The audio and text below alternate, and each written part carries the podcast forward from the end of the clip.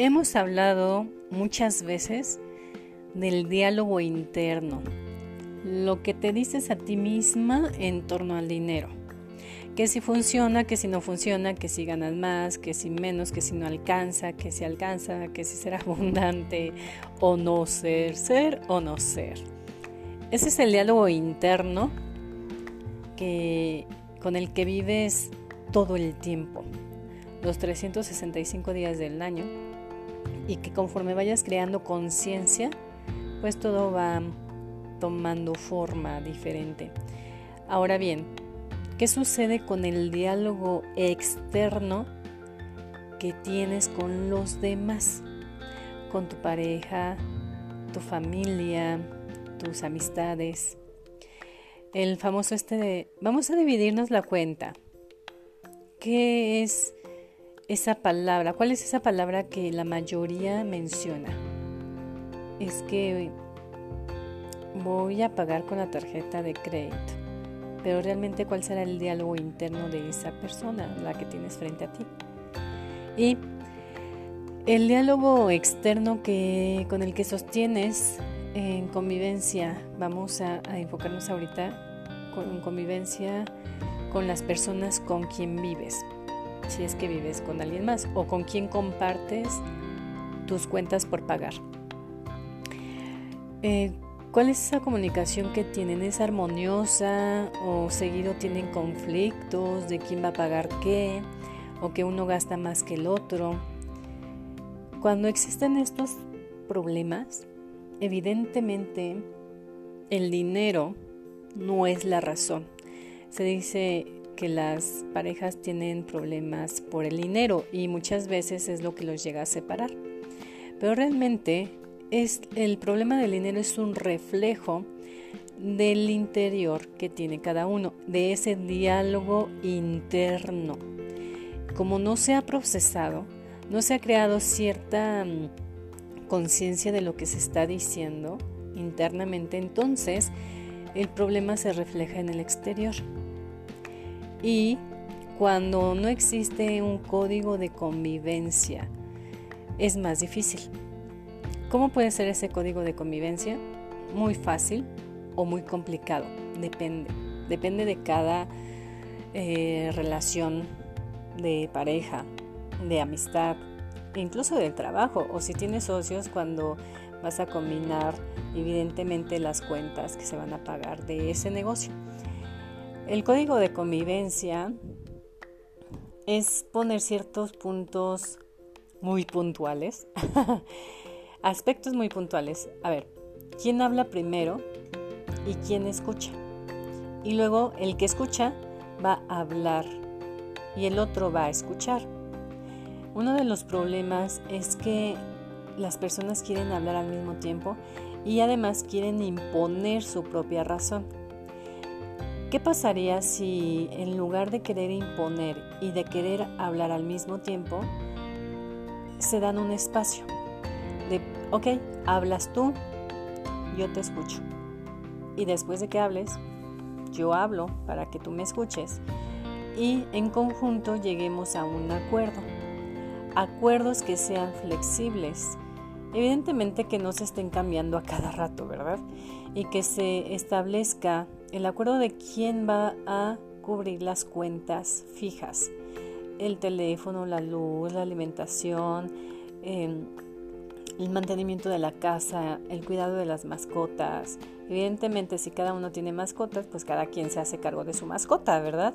Así como eh, otros, otros gastos, otras compras que se, que se deben de realizar. Es como, por ejemplo, también cuando la otra persona con quien tú convives se enferma, en teoría ella debería de hacerse cargo de su propia salud, contratando un seguro de gastos médicos mayores, un seguro de vida, eh, evidentemente cuidando su alimentación, teniendo sus propios cuidados. ¿Por qué? Porque el día que le pase algo a la otra persona, entonces ¿quién va a suplir esos gastos? ¿Cómo lo van a hacer? ¿Cómo los van a cubrir? Y lo mismo pasa de ese lado para el otro. Si tú eh, esta parte de tu protección, de tu cuidado, la tienes descuidada, entonces hay que comenzar a tomar acción y poner las medidas adecuadas para tener finanzas felices, tranquilas.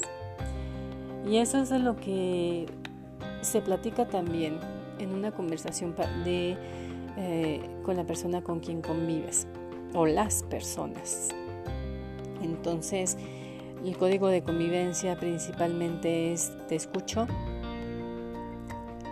y luego me escuchas. Con respeto, con cariño, sin juicios, sin decir que estás mal o estás bien, simplemente estás haciendo lo mejor que puedes en este momento. Y si como convivencia en unión evidentemente pueden mejorar, transformar, eliminar, disminuir gastos que son innecesarios, eso es lo ideal, porque algo que va a mantener la armonía es que entre ambas personas pues lleguen a acuerdos. Posiblemente uno gana más que el otro y a veces em, el que gane menos no significa que sea menos y el que gana más no significa que sea más. Ambos son iguales, son seres infinitos, son seres llenos de amor. Entonces aquí solamente hay que equilibrar el mundo material. Tal vez el que gana más es porque trabaja más, aunque no siempre es así, eso ya lo hemos visto en las clases de finanzas felices. Y el que gana menos eh, a veces es porque pues así lo elige o porque es lo que se puede en este momento o es porque por varias razones, bien, esos son otros puntos. Entonces, bueno, es respetar lo que cada uno está logrando y comenzar a definir también metas. En el código de convivencia hay que definir también cuáles son tus sueños, tus metas, qué es lo que quieres lograr a nivel personal y cómo ambos se pueden apoyar, respetando amorosamente los límites, estableciendo acuerdos. Ok, esto quieres tú, esto quiero yo, entonces voy a respetar lo que tú quieres, pero juntos vamos a hacer también planes y metas. Y es ahí donde viene el desafío para muchísimas personas que conviven en una misma casa y hablando más de dos personas, bueno, más bien a partir de dos personas, y eso viene el desafío, que sea una convivencia y que a lo mejor alguno puede aportar menos económicamente, pero puede aportar más de otras formas, como dedicar tiempo a otras actividades o eh, energía cuidados, atenciones, hay infinidad de formas. Entonces simplemente es poner sobre la mesa, sobre mi presupuesto feliz, cómo van a llegar a ese acuerdo mutuo. Y esos son los códigos de convivencia de finanzas felices. Existen otros más, pero esos son uno de los principales. Así que, bueno, pues yo te invito a que transformes tu realidad financiera desde tu ser y que a partir de hoy digas, yo tengo finanzas felices con mi presupuesto feliz. Te saluda Claudia Pérez.